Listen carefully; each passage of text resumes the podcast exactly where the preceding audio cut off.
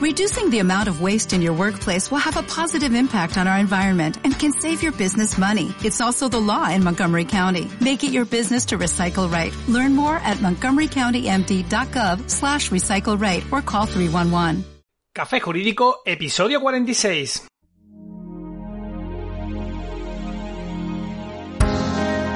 Buenas tardes, mi nombre es Juanma Delgado y esto es Café Jurídico, un espacio de divulgación jurídica donde en el tiempo que dura un café abordaremos novedades legislativas, interpretaciones de doctrina y jurisprudencia sobre distintas temáticas, aprenderemos a manejar herramientas para la eficacia y la productividad profesional y en definitiva nos acercaremos de una forma amena y distendida al sector jurídico. Comenzamos.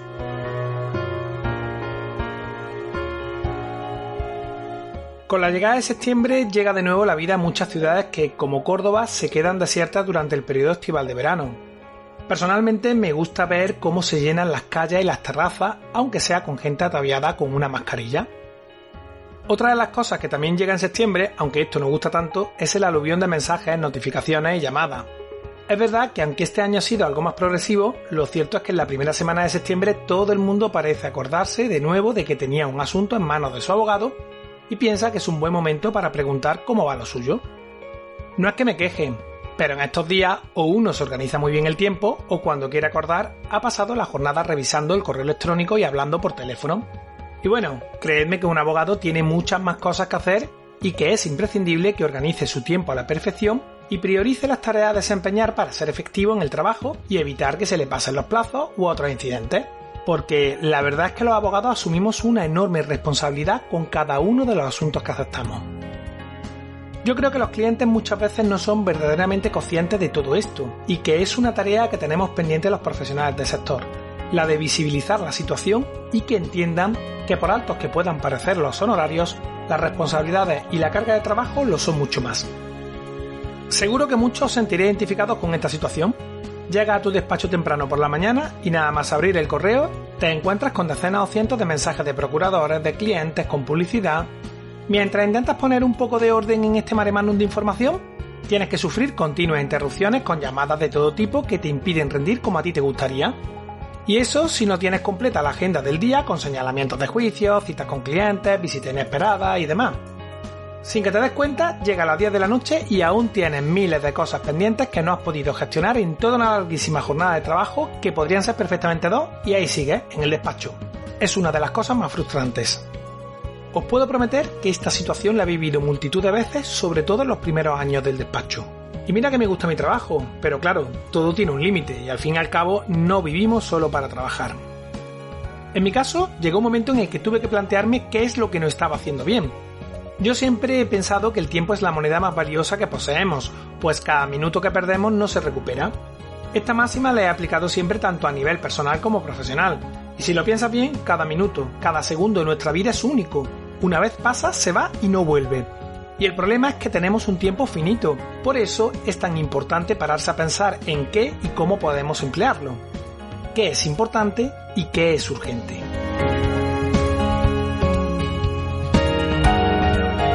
El caso es que por mucho que lo intentaba, la situación me desbordaba y terminaba otro día más a las 10 de la noche, después de no sé cuántas horas de trabajo, con un montón de tareas y asignaciones que no había podido completar.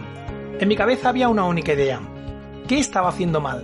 ¿Podía ser que yo fuera más lento haciendo según qué tareas que el resto de mis compañeros de profesión? Durante un tiempo me dediqué a analizar el asunto con otros compañeros y pude ver cómo, por suerte o por desgracia, no se trataba de eso, para bien o para mal, eran muchos los letrados que vivían experiencias similares e incluso peores que yo. Hay quien me ha llegado a contar que algunas noches se despierta aterrado por la idea de que se le haya podido pasar el plazo para presentar un escrito o por no recordar el estado en el que se encuentra un determinado asunto. Y bueno, ya lo he dicho en algún que otro programa, la abogacía no es una profesión sencilla. Mucha gente prueba a ejercer y lo deja muy poco tiempo después por diversos motivos. Entre otros, lo absorbente que puede llegar a ser la profesión, que más que un trabajo se convierte en una forma de vida. Caso es que yo, desde que empecé la carrera de Derecho, había tenido siempre muy claro que era para ejercer como abogado. Yo no quería ser juez, ni fiscal, ni letrado a la Administración de Justicia, ni notario, ni nada por el estilo. Yo quería ser abogado. Y claro, esta situación me estaba minando la moral de una forma increíble porque, en esos términos, el ejercicio de la abogacía se hacía incompatible con la propia vida. A partir de estas reflexiones me di cuenta que necesitaba cambiar ciertas cosas. Entre ellas, organizar el tiempo que dedicaba a cada proceso en el despacho y, por supuesto, respetar también mis momentos de descanso y ocio. Descansar permite cargar las pilas para ser más eficientes y que el trabajo sea mucho más productivo. De ahí que sea tan crítico con el recorte en el periodo vacacional que hemos tenido los letrados o las aberrantes medidas impuestas en el artículo 162.2 de la Ley de Enjuiciamiento Civil respecto al sistema de notificaciones LENE. Si no sabes de qué estoy hablando, te recomiendo que dediques un tiempo a escuchar el programa 41 en el que te lo explico. Precisamente por todo esto tuve que aprender a gestionar perfectamente mi tiempo para poder compaginar mi vocación profesional con una vida personal y familiar. De hecho, ahora a veces hay personas que me preguntan cómo puede darme tiempo a hacer tantas cosas a lo largo del día y además sacar un rato para continuar formándome, emprender otros proyectos, jugar al Xbox, salir, viajar y demás cuestiones que nos gusta hacer a todo el mundo. En un momento te cuento cuál es mi secreto para organizarme, pero antes cursojurídicos.es, el entorno virtual de aprendizaje creado por y para profesionales del sector jurídico aportando una visión de 360 grados sobre todos los aspectos relativos al ejercicio de este tipo de profesión, con un enfoque práctico y muy orientado a la adquisición de competencias. Recuerda que el día 15 de septiembre da comienzo el curso de pericia caligráfica dirigido a peritos calígrafos, criminólogos, abogados. De hecho, se trata de un curso diseñado para una amplia variedad de profesionales dentro y fuera de España, porque, como nos decía Fidel Pasada, docente del curso, al fin y al cabo se trata de una disciplina de base científica empleada en todo el mundo. Y bueno, puede ser utilidad para que un abogado, por ejemplo, pueda identificar cuando un informe pericial cuenta con todas las garantías técnicas necesarias y el perito judicial con el que va a colaborar en el caso desempeña correctamente su función. Al fin y al cabo, los abogados somos muchas veces quienes prescriben los peritos judiciales a los clientes. Lo mejor de todo es que por ser oyente de Café Jurídico puedes hacerlo completamente gratis dándote de alta en el portal cursojurídicos.es y suscribiéndote al plan mensual con el código Café Jurídico, todo junto y en mayúscula, con lo que conseguirás realizar el curso sin pagar absolutamente nada. Es más, sin que ni siquiera tengas que configurar una opción de pago. Más fácil no se puede, así que ya sabes, te espero en cursos jurídicos.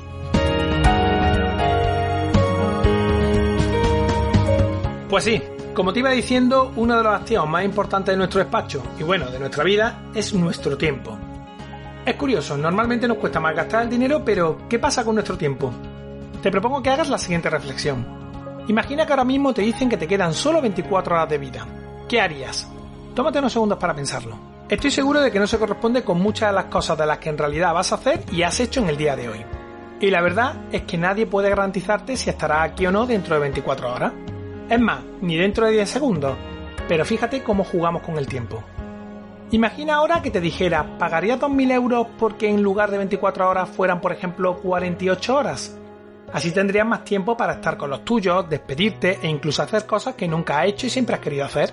Sin miedo. ¿Qué me dices? ¿2.000 euros por 24 horas más? Sí, ¿verdad? ¿Y si te digo 50.000 euros por una semana más? También, ¿no? Y mucho más si fuera necesario.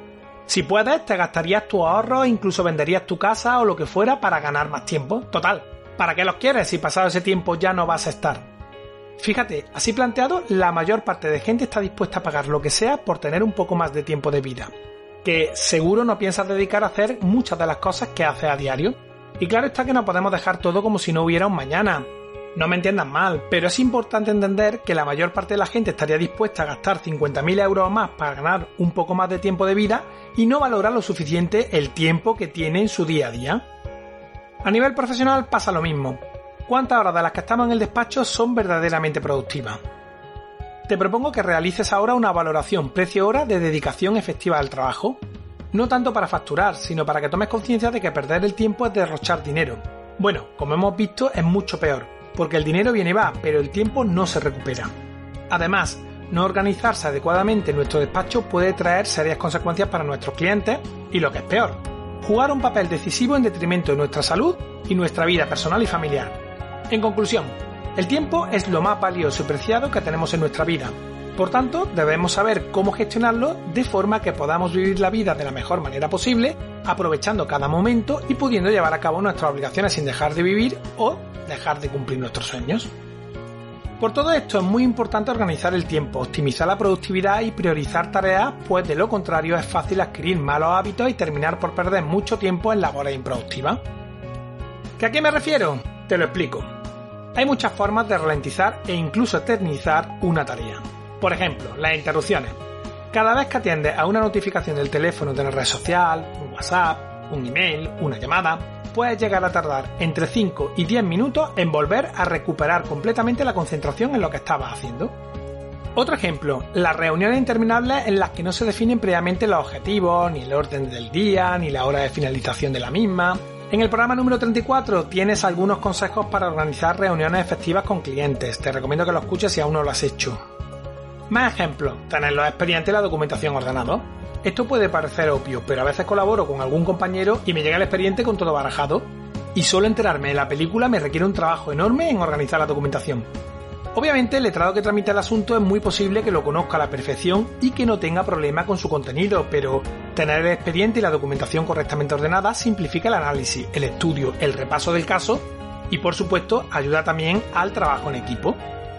Aprender a delegar e implicar a nuestro equipo de trabajo en los resultados es algo fundamental y otro ejemplo de cosas que ayudan a optimizar nuestro tiempo. No solo se trata de transferir trabajo, sino de, como digo, implicar a otros en la responsabilidad de los resultados. Como ves, son muchas las cositas que se pueden hacer para mejorar nuestra productividad y reducir el tiempo de dedicación sin dejar de atender nuestras obligaciones. El presidente de los Estados Unidos, Eisenhower, decía que lo que es importante es rara vez urgente y lo urgente es rara vez importante. Razón no le falta, pero ¿cómo podemos saber qué es urgente y qué es importante y qué debemos priorizar? La idea en sí es sencilla. Nuestro objetivo debe ser, como ya he dicho en otros programas, evitar trabajar de forma reactiva, como si fuéramos apagando fuego. Para poder evitar terminar reaccionando sistemáticamente a lo que ocurre y atendiendo las cosas según nos van llegando, es conveniente y necesario hacer listas de tareas Podemos hacerla en papel o a través de cualquier aplicación de móvil que quizás sea lo más rápido y conveniente para tenerla siempre a mano. Vamos, como quiera. Pero lo importante es que cada vez que tengas un proyecto lo descompongas en tareas y hagas una lista diaria de las cuestiones que debes atender. Una vez tienes las tareas a desempeñar, ahora lo siguiente es priorizarlas. Esto es, establecer el orden en que deben ser realizadas en función de unos criterios concretos. Puede parecer que esto es hacer más trabajo, pero créeme, vas a ahorrar tanto tiempo que en verdad se trata de una inversión. Stephen Covey, autor del libro Los 7 hábitos de la gente altamente efectiva, describe la matriz de los cuatro cuadrantes para administrar el tiempo y priorizar las tareas para mejorar tus resultados. Puedes descargar un ejemplo de este cuadrante y las instrucciones que te voy a dar para cumplimentarlo en las notas del programa. Para poder rellenarlo, lo primero de todo es definir qué es urgente y qué es importante. Lo urgente es aquello que requiere una atención inmediata. Son aquellas cuestiones relacionadas con el corto plazo y por tanto aumentan cuando se va acercando la fecha límite. Cuando una tarea o un proyecto es urgente, pasa a requerir toda nuestra atención y nos focalizamos en ello. Lo importante está relacionado con las tareas a largo plazo, aunque repercute y mucho en los objetivos. En el caso de no realizar las cuestiones importantes, las consecuencias pueden ser muy graves, con independencia de su dificultad o el volumen respecto de otras cuestiones. Saber diferenciar qué cosas son importantes y qué cosas no son importantes es lo que nos acerca al cumplimiento de los objetivos. Ahora pasemos al siguiente punto. ¿Qué necesitamos tener en cuenta ante dos tareas que son importantes? ¿Qué hacemos? Sencillamente determinar qué puede esperar y qué no puede esperar. Teniendo en cuenta esto que te he dicho, una tarea puede ser importante pero no urgente una tarea que en este momento es importante, en un momento determinado puede pasar a ser urgente también y tener que llevarse a cabo en un corto plazo y así pasar de un estado a otro. Bien, pues con lo que ya sabemos, analicemos ahora el cuadrante. En el primer apartado, lo importante y urgente, se encuentran las tareas a corto plazo que realizamos diariamente. En este grupo suelen encontrarse tareas que no podían haber sido previstas y otras que hemos dejado hasta el último minuto. Una primera medida a adoptar será eliminar de nuestro día a día aquellas actividades de último minuto por medio de la planificación, evitando así las dilaciones indebidas. Ahora bien, la realidad es que no siempre nos va a ser posible predecir o evitar según qué cosas. Por eso es necesario dejar algo de tiempo a diario en la agenda para atender posibles problemas inesperados y actividades importantes que no hubieran podido ser planificadas. Obviamente esto es algo flexible, si surge una situación de crisis importante, habría que adaptarse a las circunstancias y alterar nuestra lista de tareas, pero lo normal es que esto no suceda. Si diariamente tienes una gran cantidad de actividades urgentes e importantes, debes dedicar un tiempo a identificar cuáles se podrían haber previsto y pensar cómo se pueden organizar actividades similares antes de tiempo para que no se conviertan en urgentes. Piensa que este apartado del cuadrante es como una zona crítica. Cuantas más tareas tengamos aquí, menos margen de maniobra tendremos y más carga de estrés y agotamiento. Así que es importante que aprendamos a planificar las cosas para que, en la medida de lo posible, el trabajo no nos desborde en el día a día. En dos palabras, este cuadrante es el de hacer y ya. El segundo cuadrante es el de importante y no urgente. Aquí es donde planificamos a largo plazo. Nos anticipamos y prevenimos los problemas, incrementamos nuestras habilidades, podemos llevar a cabo un nuevo hábito, definir una estrategia. Las actividades en este área nos proporcionan un desarrollo continuo. Este es el cuadrante del liderazgo personal, de previsión y la preparación. Aquí es donde tenemos que centrarnos e intentar pasar la mayor parte de nuestro tiempo. Podemos identificarlo con el desarrollo personal, la construcción de relaciones, la felicidad. De ahí que el propio autor de la matriz recomiende centrarse en este cuadrante. El tercer apartado es el de lo urgente y no importante. En este cuadrante se encuentran actividades que sirven para satisfacer las prioridades y expectativas de los demás. Aquí están las reuniones con el equipo de trabajo, las tareas que repercuten en la gestión del tiempo, como llamadas, interrupciones, reuniones, correos, informes y todo ese tipo de cuestiones. Erróneamente solemos dedicar más tiempo del que se debe en este apartado, y la mayor parte de las veces es porque caemos en el error de pensar que se tratan de actividades del cuadrante primero, esto es, de actividades importantes y urgentes, cuando en realidad si lo analizamos no es así. De hecho, a la hora de rellenar la matriz, la mayoría de las personas descubren que los primeros cuadrantes que llenan son el 1 y el 3. Stephen Covey dice que esto ocurre porque las personas tienden a pensar que todo es urgente. Esa sensación de urgencia es precisamente la que se encuentra en la base del estrés. En la medida de lo posible debemos intentar delegar este tipo de tareas que se engloban en el tercer cuadrante. Por último, el cuarto cuadrante es el de las cosas no urgentes y no importantes, todo aquello que puede esperar. Es el cuadrante, por así decirlo, de la pérdida de tiempo, donde solemos refugiarnos para huir del agobio que nos producen los cuadrantes 1 y 3. En él se encuentran tareas triviales como el correo spam, la publicidad, el café, las pausas para mirar las redes sociales, las conversaciones intrascendentes con compañeros. Para ser productivos debemos eliminar, borrar por completo este tipo de tareas, por así decirlo, y dejar vacío en la medida de lo posible este cuadrante. ¿Qué te parece la matriz de los cuatro cuadrantes o matriz de Kobe? Interesante, ¿verdad? Es posible que ahora te estés preguntando cómo puedes medir objetivamente la urgencia de una tarea te explico una fórmula muy sencilla que puede ayudarte. La urgencia es igual al tiempo que consume la tarea dividido entre el tiempo restante hasta la fecha límite. Teniendo en cuenta esta fórmula, puedes determinar las prioridades de tu trabajo, sabiendo que es urgente y que no en función del resultado que obtenga. Si el resultado de esta fórmula, esto es, si la cifra que obtienes es cero, implicará que la tarea no es urgente si por el contrario es igual a 1, indica que la tarea es muy urgente, y si es superior, se trata de una tarea tan urgente que no vas a poder cumplirla a tiempo, de manera que necesitas ampliar el plazo del que dispones. Sencillo de aplicar y de extrema utilidad, ¿verdad? Te recomiendo que te descargues la documentación adjunta a las notas del programa y que reflexiones sobre la matriz de COVID y cómo gestionas tu tiempo en el despacho. Ya sabes, a qué cuadrante le dedicas más tiempo en tu día a día, qué tareas retrasas hasta que se convierten en urgentes o imposibles como ves, organizar el tiempo eficazmente es mucho más sencillo de lo que parece. Siguiendo estas pautas vas a poder conseguir ser más productivo, eficaz y rentable. Y sobre todo vas a poder conciliar tu trabajo con tu vida personal y familiar. Lo dejamos aquí por hoy, no sin antes recordarte que desde nuestra página web cafejurídico.es puedes acceder a todos los episodios que hemos emitido hasta la fecha escucharlos por series temáticas y por supuesto enviarnos tus dudas legales, pedir que tratemos un asunto concreto o mandarnos tu opinión. Recuerda que también puedes seguirnos y escucharnos en las principales plataformas del sector. Ya sabes, iTunes, iBox, Spotify, Spreaker, Google Podcast y YouTube. Suscríbete, emitimos programa los martes y jueves a las 4 y media de la tarde.